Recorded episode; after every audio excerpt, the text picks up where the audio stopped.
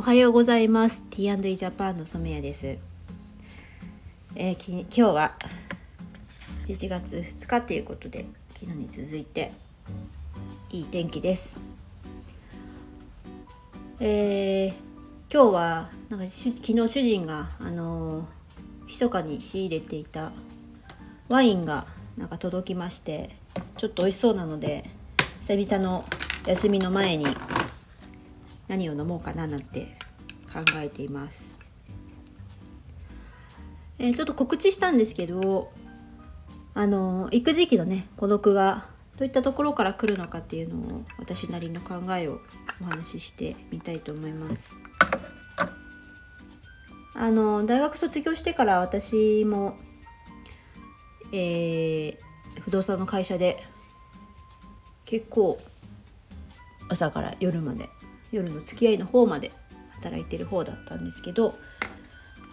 えー、結婚して子供がね生まれてですね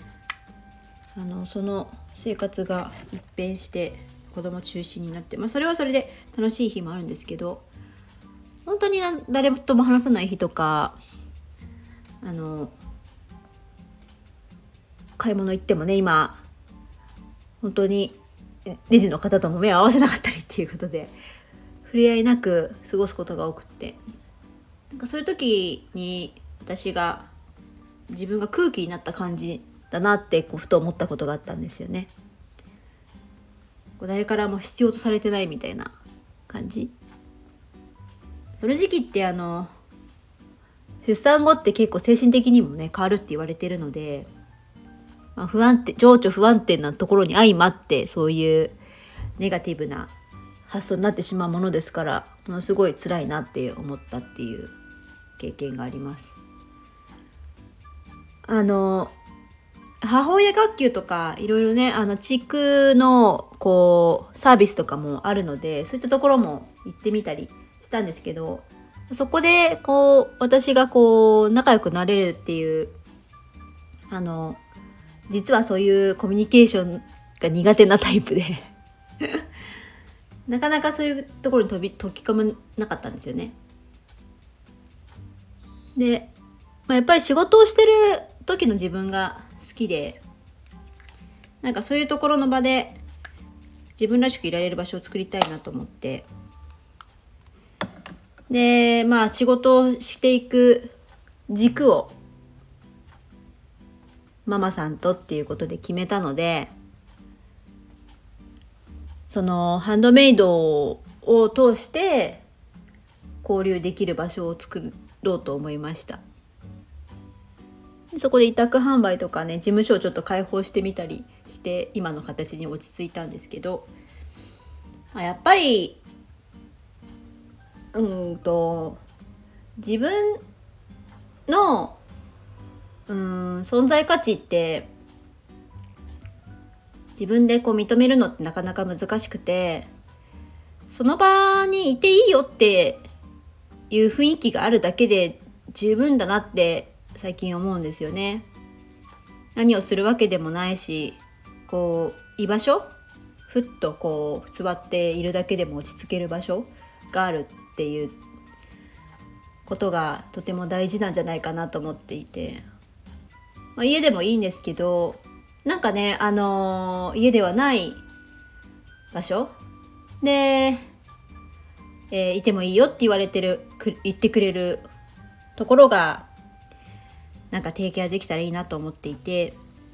まあ、今そこでレンタルスペースやってみたりしたりちょっとしたカフェやってみたりしています。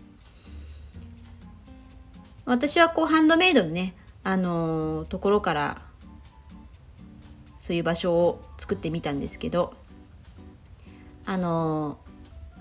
どこでもいいと思っていて自分がこう認めてもらえる場所ってうちに来る方は、うん、手作りが好きな方が多いんでなんかねそこで一緒になった方がたまたま、うん、趣味が同じでってなったら話も弾むじゃないですか。なんか自然とそういうコミュニケーションが生まれてくる場所になってて嬉しいなと最近思っています。なのでうんと、まあ、ももちろん誰みんなねあの存在し生きてるだけで丸儲けっていう言葉があるぐらい存在していてもちろん価値があるものなんですけどなんかそういうことが、うん、感じられなくなってしまう。たらまあうちに来てちょっとこうスタッフと話したりして、まあ、私と話したりしてなんか今日一日ちょっと楽しく会話できたなって思ってもらえる場所になったらいいなと思ってますし続けていきたいなと思ってます。はい。というわけで、えー、と今日は、えー、育児期のね、孤独感と、えー、うちのね、あの、ロータステーブルラボがやっている事業につながったことをお話しさせていただきました。どんな形であっても、えー、ね、その方の居場所っていうのが見つかったらいいなと思っています。はい、それでは今日も一日楽しく過ごしましょう。さようなら。